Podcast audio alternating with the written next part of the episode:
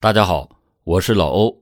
相同的案件，不同的演绎，欢迎收听老欧讲大案。一九九七年七月十七日凌晨两点三十分左右，随着一声沉闷的枪响，在黎明前的黑夜中，苏州城西发生了建国以来第一起枪杀民警的大案。当时正在苏州西江路警务站执勤的民警徐发荣。接到了三元派出所值班民警孙伟的电话，得知到金门路机械新村有窃贼作案，徐警官随即就带上了联防队员孙立新、赵洪明，驾驶着三轮摩托车赶赴现场。当他们到达新村大门口的时候，民警孙伟开着机动车也随后赶到，四个人马上做了简单的分工。由联防员赵洪明把守新村的大门，孙警官直接到报案人的家中查看，徐警官和联防队员孙立新对新村内的住宅进行逐幢的搜查。夜深人静，徐警官和孙立新借着朦胧的月色，对每一幢楼仔细的查看。当两个人查到四号楼房的时候，发现这个楼中间单元的四层楼。朝北的窗外有一条黑影正趴在墙壁上，他们一边向中间单元跑去，一边喊着：“不许动，下来！”那个人见徐警官他们步步逼近，就慢慢的移入到北阳台，并且趁黑躲进了中间单元的通道里。徐警官和孙立新想进入到中间单元捉拿窃贼，但是他俩却发现底楼通道的防盗门被锁着。这时候，孙警官闻声赶来，说：“我绕到楼房背后，看看能不能从后面进去。”孙伟走后，徐警官和孙立新发现了一张紧张的脸，恰巧探出了窗口。他左右晃动，躲避着手电光，用一口不标准的普通话叫嚣着说：“你们快走开，我有枪！”徐警官就跨上前去一步，把孙立新挡在了身后，严声的喝令说：“赶快把枪放下！”这话音刚落，只听“砰”的一声，徐警官当即被击倒在地。孙立新赶紧上前抱住了徐警官，那个凶手就猫着腰，迅速的借着落水管滑到了地面，趁机逃之夭夭。听到枪声的孙警官和新村居民们纷纷的赶了过来，见到徐警官伤势非常的严重，满身是血，马上就拦了一辆出租车，把他送往医院进行抢救。苏州市公安局指挥中心接到报告以后，立即的调集了警力，奔赴现场搜寻凶手，并且向各个卡口和检查站发出了紧急指令，封锁出口，严密的注意可疑人员。同时，又组织了万余名公安联防队员，对车站、码头、旅社、房屋、出租户和外来人员聚集地等场所实施全面的清查。当天清晨。民警徐发荣虽然经过医院的全力抢救，但是终因动脉被子弹击穿，造成了大量内出血，而献出了宝贵的生命。七幺七枪杀民警事件引起了省市领导的极大的关注，并且被省公安厅列为了江苏省一九九七年第一大案。由苏州市公安局局长亲自挂帅的七幺七专案组随即组成。一场艰难而又曲折的侦破工作拉开了序幕。就在苏州警方多管齐下捕捉破案线索的时候，上海又发生了一起歹徒枪杀联防队员的恶性案件。一九九七年八月六日子夜时分，身穿制服的焦金泉等四名联防队员骑着自行车在长宁区绿地物业公司居民新村巡逻着。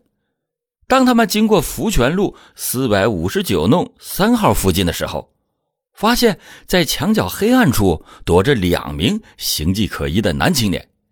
焦金泉等人刚要停车上前盘问，那两个男青年随即翻围墙而逃。焦金泉等人紧追其后。当他们追到了松红小区六街坊工地五号房的时候，跑在最前面的焦金泉。已经离一名穿着黑色圆领汗衫的男青年仅仅三米左右。他猛然一个鱼跃，想要抱住那个男青年。就在这时，穿着黑汗衫的男青年突然就掏出了双管猎枪，朝着焦金泉开枪射击。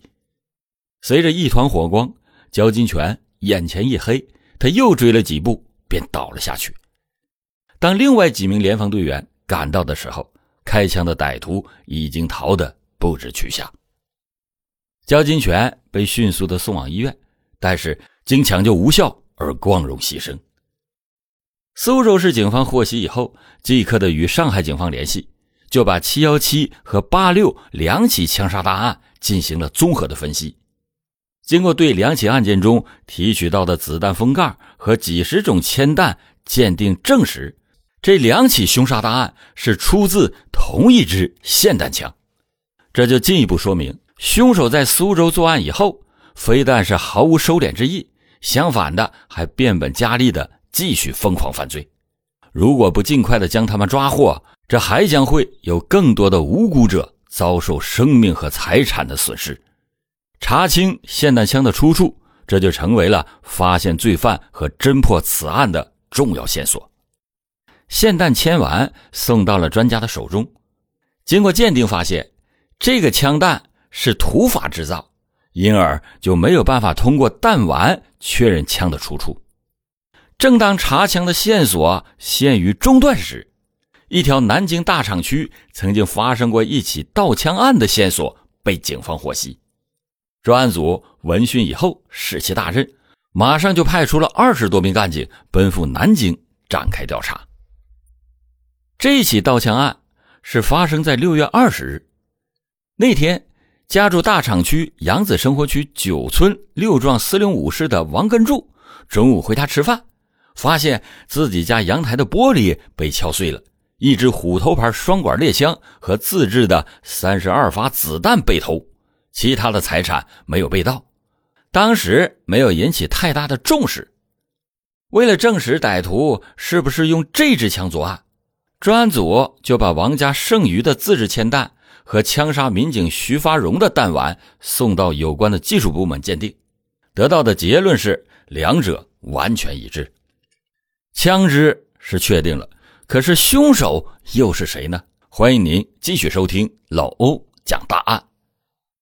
苏州的警方决定从另一条线索，就是凶手丢落在现场的一副电子夜视镜着手突破案件。这副所谓的电子夜视镜，实际上与防风镜并没有太大的区别，仅仅是在镜片之间装上了一粒小电珠。安上了两节五号小电池而已。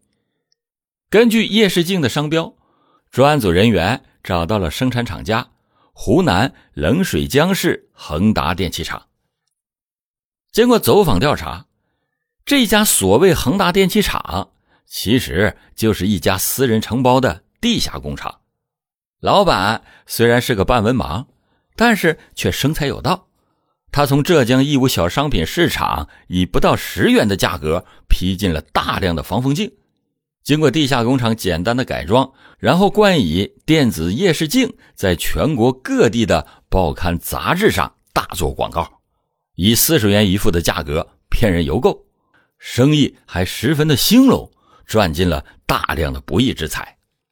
一九九七年二月份开始，为了维护他的既得利益。防止别人用相似的产品来找麻烦，他一方面给自己的产品贴上了私自印刷的合格证，一方面对邮购者的地址和姓名进行了登记。到苏州警方找到这位不法老板的时候，他已经寄出了电子夜视镜三千多副。面对着这份只有老板自己辨认得清的邮购者名单，专案组既高兴。又担心，高兴的是本案的线索有了下落，担心的是邮购者分布全国各地，要想寻找下落，那就犹如大海捞针。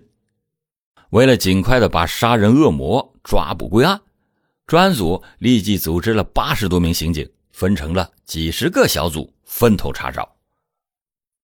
十月下旬，专案组重点查找邮寄到苏州的电子夜视镜。已经落实到了最后一副。这位邮购者是一名叫陈桂林的女人，从三月到五月份期间，她多次的从苏北江堰来苏州为儿子治疗白血病，就住在医院附近的一家旅社里。同来的还有她的丈夫。专案组通过邮局证实，陈桂林是七月十三日提走邮包的，这离七幺七枪杀民警大案仅仅相差了四天。带着这条重要的线索。专案组人员赶到了江堰，但是陈桂林已经离家出走。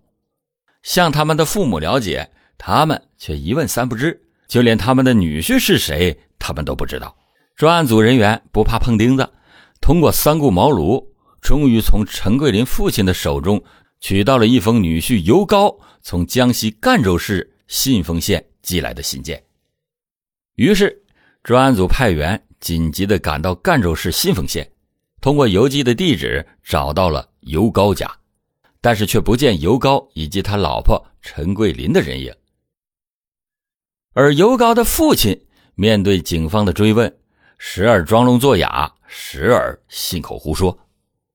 专案组人员在尤高父母那里难以找到有价值的线索，便在当地的群众中走访调查。果然，功夫不负有心人，一条十分重要的线索。被意外的发现，尤高在南京有个姑母，而且也居住在大厂区。然后经过进一步的调查，他的姑母正和枪支被盗案的当事人王根柱所相识。这一发现使他们忘却了这一百多天夜以继日的疲惫，随即就再次赶到了江堰陈桂林的家。从尤高使用过的物品上取得了他留下的痕迹，经过技术鉴定，证实了七幺七凶杀案现场嫌疑对象留下的痕迹和尤高留在江堰物品上的痕迹完全一致。这一下，杀人恶魔终于露出了真实的面目。但是，这个狡猾的尤高知道迟早会有暴露的一天，早已经携带妻子不知去向。一九九七年。十一月十二日，江苏省公安厅发通缉令追捕持枪的凶犯尤高。苏州市公安局分别派出了侦查员赶赴江西赣州，在当地警方的全力协助下，对尤高的家庭成员、社会朋友展开了大量的走访调查工作，寻找尤高的踪迹。就在对居住在南昌附近的尤高的二姐家调查的时候。警方获悉了陈桂林和他的儿子在高安市的消息。根据当地的居民反映，曾经看到过有一名男子在他的住房出入。鉴于尤高手中有枪，那么就必须的要尽快的将其捉拿归案。专案组在当地警方的配合下，化妆之后进入到陈桂林的暂住地，但是凶手尤高已经远走高飞了。据他的老婆说，尤高说啊，自己到福建打工，然后司机要偷渡出境。这尤高去向不明，但是至少他也要有个落脚藏身的地方啊。专案组掌握到，尤高曾经在赣州临近的广东番禺打过工，而且在那里谋生的江西老乡有很多。于是专案组挥师南下。据番禺的尤高老乡反映。尤高十月底在番禺露过面，并且曾经透露说准备到云南去贩毒捞钱。为了防止尤高潜逃国外，专案组就把江苏省公安厅发出的通缉令送往到云南、福建、广东等省的公安机关，请求协助布控缉拿。尽管通过调查反映的情况不一，但是专案组经过冷静的分析，认为尤高虽然胆大妄为。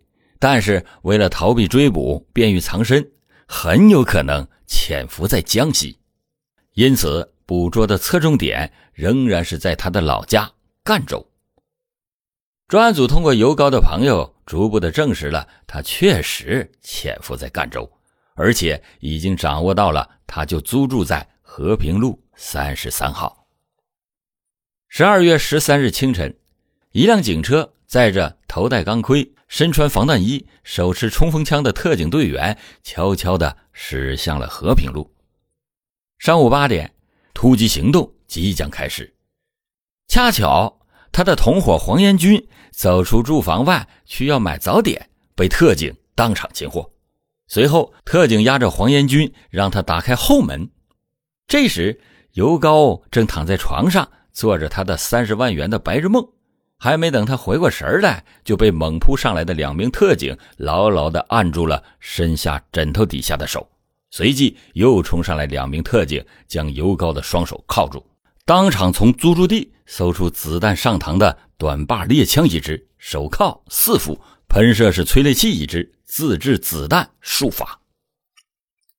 好逸恶劳是罪恶的孪生子，对欲望的放纵和对金钱的贪婪。必然会一步步走向犯罪的深渊。尤高的人生经历便是如此。尤高生于一九七二年七月十五日，一九九一年从江西信丰中学毕业以后，经人介绍到赣州工商银行当了一名临时工。然而，尤高工作不久就和他人一起奸淫妇女，受到了处罚，但是他仍然不思悔改。在处罚期间，又和他人合伙偷开提款单，取走出现金五千元，被银行查获而辞退。为了生存，尤高就随同老乡一起南下广东，到番禺打工淘金。但是这个好逸恶劳之徒见到打工挣钱太辛苦了，因而就又和几个臭味相同的打工仔结伙抢劫。他分到了将近三万元赃款之后，便逃离番禺，到他的父母以前的老家苏北江堰藏身。在这期间，他结识了现在的老婆陈桂林。因为陈家的父母反对他们来往，尤高就索性带着陈桂林私奔南京的亲戚家，靠摆地摊谋生。但是做小生意赚不了大钱，况且这日子长了，亲戚的脸色也不好看。他就带着陈桂林闯进了上海滩去碰运气。到了一九九四年的年底，尤高的儿子出生了，他们把孩子交给了尤高的父母，两个人继续的在外面闯荡。一九九六年的年底，尤高的父母领着孙子找到了他们，说孩子患上了白血病，需要到医院医治。他们听人说啊，苏州儿童医院治疗白血病在国内的技术最好，于是就从一九九七年的三月开始，不定期的带着儿子到苏州治病。由于看白血病的开销很大，而尤高又没有积蓄，经济危机使他当时焦头烂额。当老婆啊领着孩子到儿童医院治疗的时候，他一个人躺在旅社的床铺上，开始胡思乱想。当他想到广东番禺一次抢劫就分到了几万元的时候，这就勾起了他重操旧业的歹念。经过几天的深思熟虑，尤高决定在苏州大干一场。为此，他进行了积极的准备。一九九七年六月二十日，他先窜到了南京，盗走了亲戚王根柱的双管猎枪，为了便于携带，又把猎枪给锯短了，然后。又让他的老婆邮购订了电子夜视镜。七月十七日凌晨，尤高到苏州机械新村盗窃作案的时候，被事主发现，但是他仍然不死心，准备换户人家继续作案。没想到被接报赶来的民警徐发荣等人查获，为了拘捕尤高，狗急跳墙，就制造了震惊姑苏的枪杀民警大案。随后，他逃到了南京，连续盗窃和抢劫了几户人家。但是见油水不大，又在八月六日窜到了上海，和一名在街头搭食的外来人员在长宁区一个居民新村作案的时候，被巡逻的焦金泉等几名联防队员当场发现。为了脱身，他又枪杀了联防队员焦金泉。血债累累的尤高自知罪孽深重，为了逃避警方的追捕。他又回到了自以为人熟地熟、最容易藏身的地方——赣州老家。然而，凶残成性的尤高是绝不甘心坐以待毙的。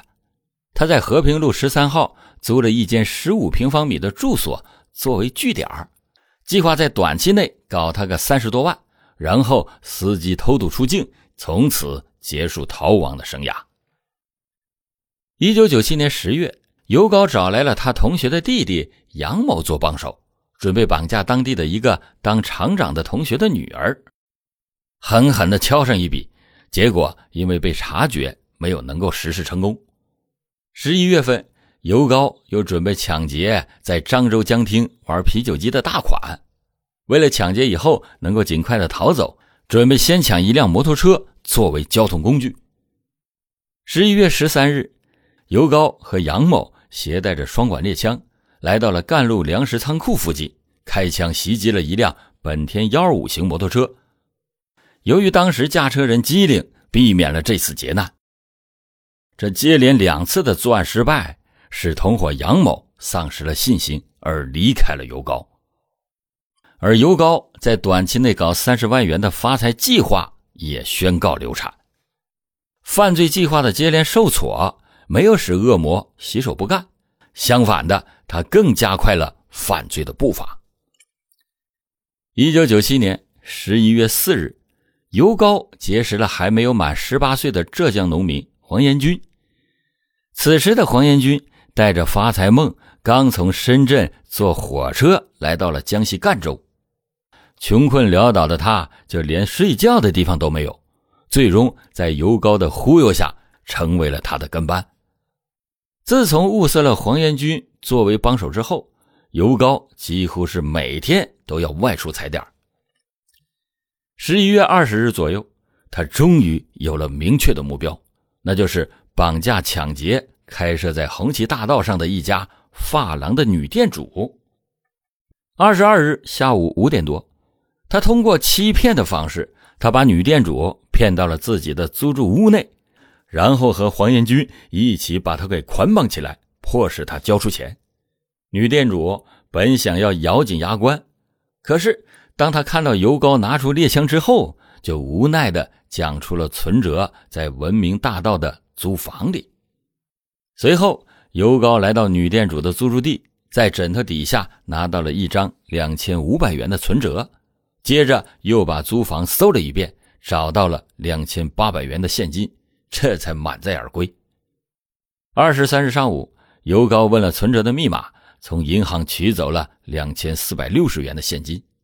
二十四日早晨，尤高和黄延军商量说：“这个女人无论如何不能放，她会告发我们的。只有把她干掉，那才保险。”可是黄延军却说：“我可不会杀人。”尤高却冷冷地说：“这个你就不用管了，一切由我来解决。”最终，尤高把女店主残忍的杀害，后来又把她装在了一个尼龙编织袋里，抛入到了赣江。而就在尤高再一次犯下天理难容的罪孽时，此时的警方在赣州已经将其锁定，直到十二月十三日被抓。